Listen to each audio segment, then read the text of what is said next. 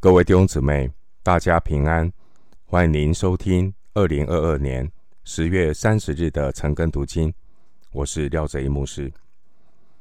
今天经文查考的内容是《创世纪》四十一章三十七到四十五节。《创世纪》四十一章三十七到四十五节内容是法老任命约瑟管理埃及全地。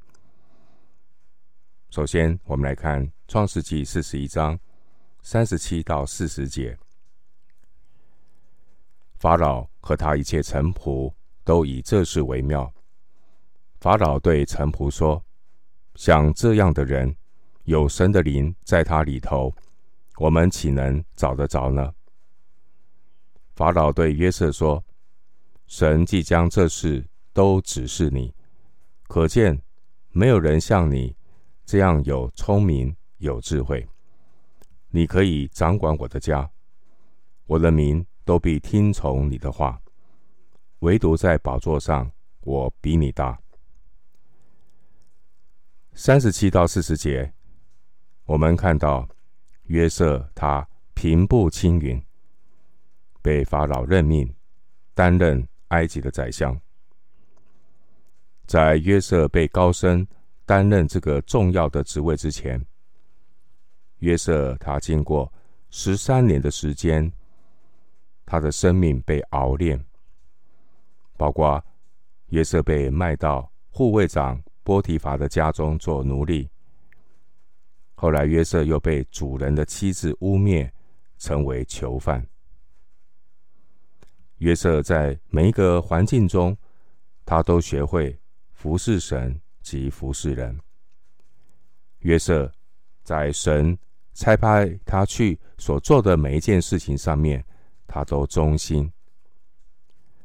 属神的人要学习在小事上忠心，他才能够在被神托付的大事上去承担。弟兄姊妹，你是否凡事忠心？你是否在祷告上与神同工？若不是耶和华建造房屋，建造的人就枉然劳力。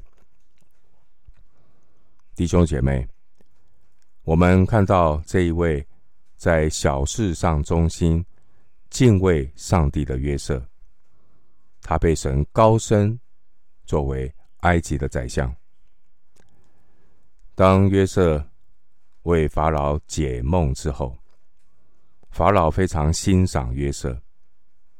法老认为能够治理埃及，以及来处理接下来埃及七个丰年和七个荒年这一个重要任务的人，约瑟是不二人选。经文三十八节说，法老对臣仆说。像这样的人，有神的灵在他里头，我们岂能找得着呢？连法老都感受到神的灵在约瑟里面。神的灵对法老而言，这是一个有多神色彩的用词。在许多世纪以后，有一位但以理。他蒙拣选，在巴比伦国中位居第三，也是出于同样的原因。但以理书五章七节十六节。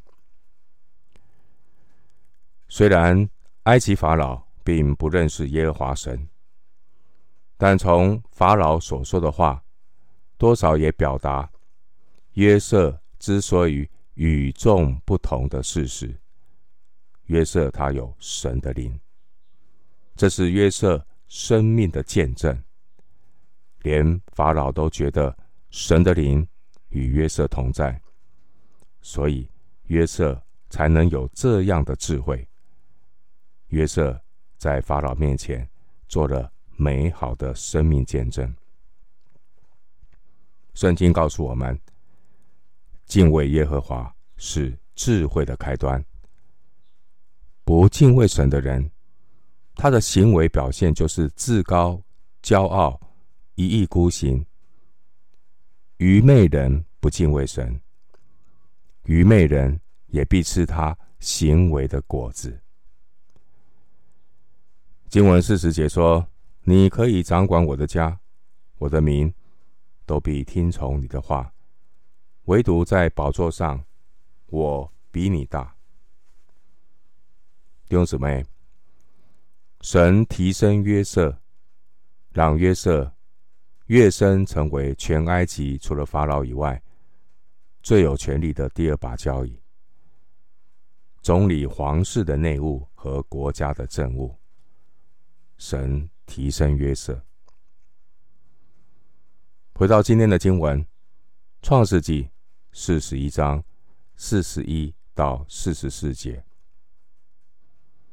法老又对约瑟说：“我派你治理埃及全地。”法老就摘下手上打印的戒指，戴在约瑟的头手上，给他穿上细麻衣，把金链戴在他的颈项上，又叫约瑟坐他的副车，喝道的在前呼叫说：“跪下。”这样，法老派他治理埃及全地。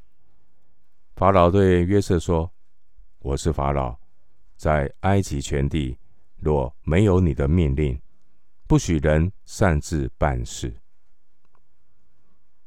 四十一到四十四节，法老把戴在手上打印的戒指给约瑟，那戒指上的印鉴是用来签署公文的。代表法老的权柄。经文四十二节，法老也给约瑟穿上细麻衣，那是朝廷的服饰，并且给约瑟戴上金链，那是皇家宠爱的传统标志。约瑟现在的地位，在法老以下，在埃及国中位居第二。经文四十三节，法老让约瑟坐在法老的副车上，好使全国的百姓都尊敬约瑟。后面的四十一到四十四节也详细说明约瑟这位宰相的工作范围和受职礼。在埃及的历史上，把宰相这样的官位让非埃及人担任。非常有可能是在以散族为主的喜克索斯人统治的时期。弟兄姊妹，看到法老法老他提升约瑟，呃，你会不会觉得法老提升约瑟的动作似乎太快了？法老怎么会让一个希伯来囚犯在替他解梦之后，都还没有确定约瑟的解梦是否会应验，就马上任命约瑟来管理整个国家呢？法老是否太冲动了呢？弟兄姊妹，答案就在箴言二十一章一节。旧约圣经箴言二十一章第一节说。王的心在耶和华手中，王的心在耶和华手中，在神没有难成的事情。弟兄姊妹，上帝让约瑟在埃及先接受熬炼，有十三年的时间，而就在一夕之间，神让约瑟被提拔成为埃及的宰相。在神没有难成的事，的确，在神没有难成的事。问题在哪里？问题在于人。谁是敬畏神、顺服神、谦卑倚靠神的人呢？敬畏神、顺服神、谦卑倚靠神是需要熬炼的，是需要过程，合神心意。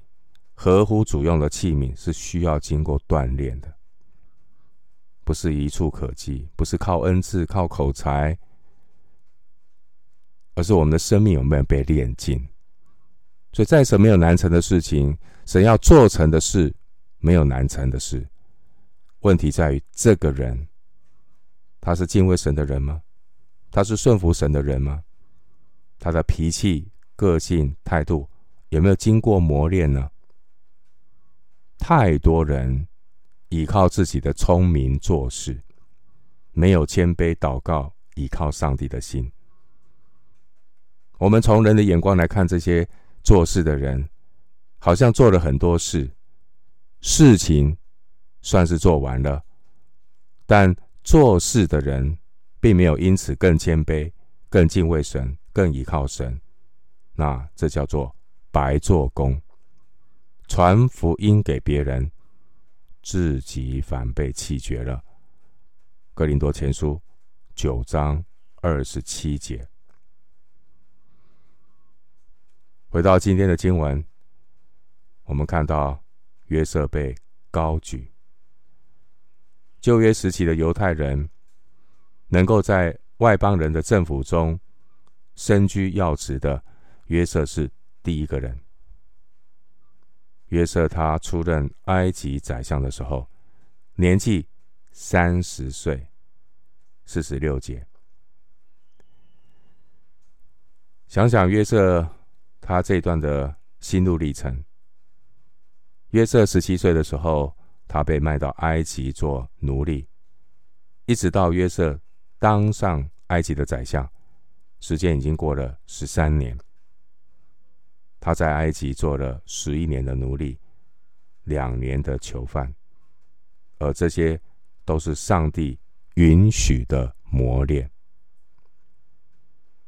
回到今天的经文，《创世纪》四十一章四十五节，法老赐名给约瑟，叫沙发纳特巴内亚。又将安城的祭司波提菲拉的女儿雅西娜给他为妻。约瑟就出去巡行埃及地。经文四十五节，法老以及他的谋士被约瑟的能力和智慧所折服。像约瑟这样的人，理当受到敬重。于是。法老有赐给约瑟一个名字，叫做沙发纳特巴内亚。沙发纳特巴内亚这个名字的意义就是奥秘的探测者。法老赐给约瑟这个名字，凸显约瑟他的智慧，因为神的奥秘唯独向约瑟启示。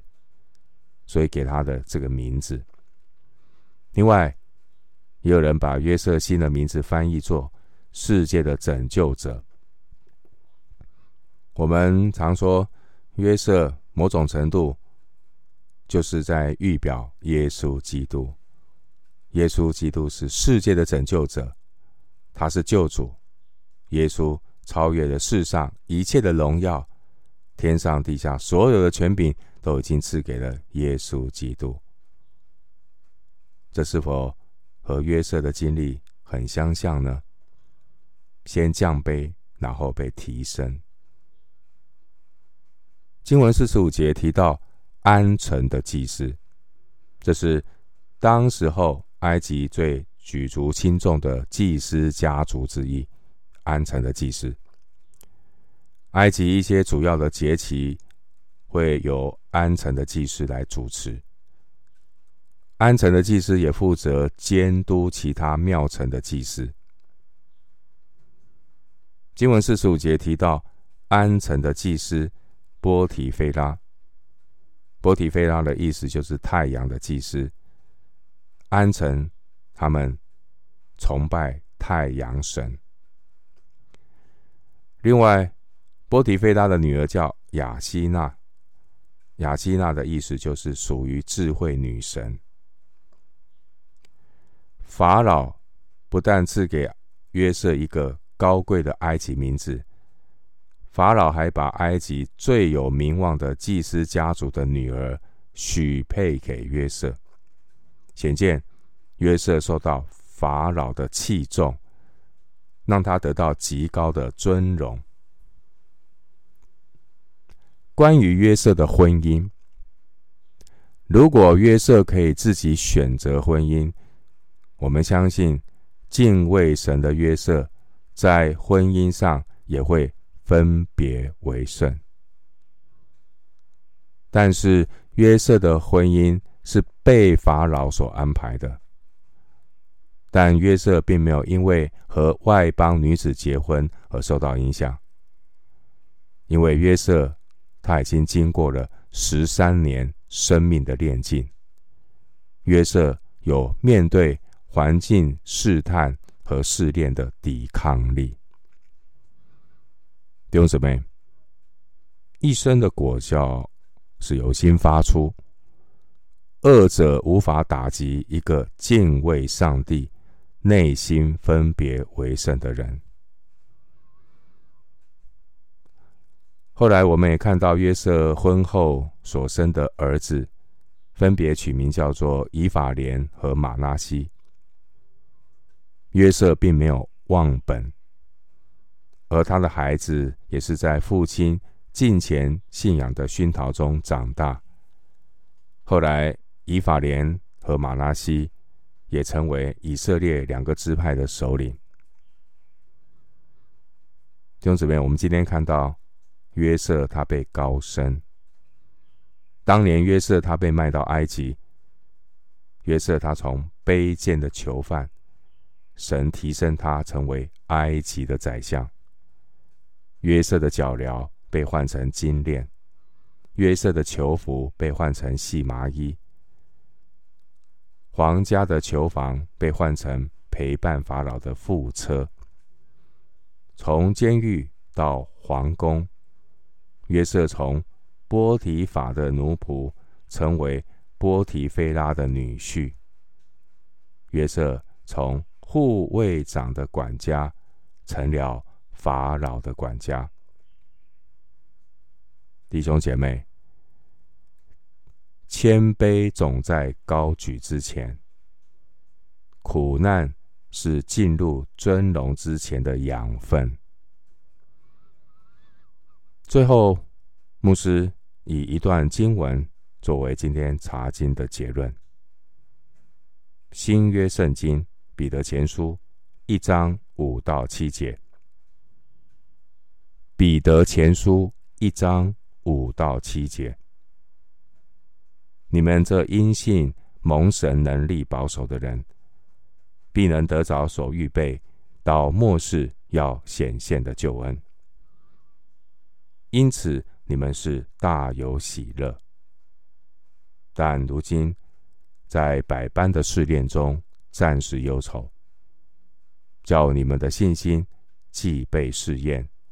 就比那被火试验仍然能坏的金子更显宝贵，可以在耶稣基督显现的时候得着称赞、荣耀、尊贵。彼得前书一章五到七节。我们今天经文查考就进行到这里，愿主的恩惠平安与你同在。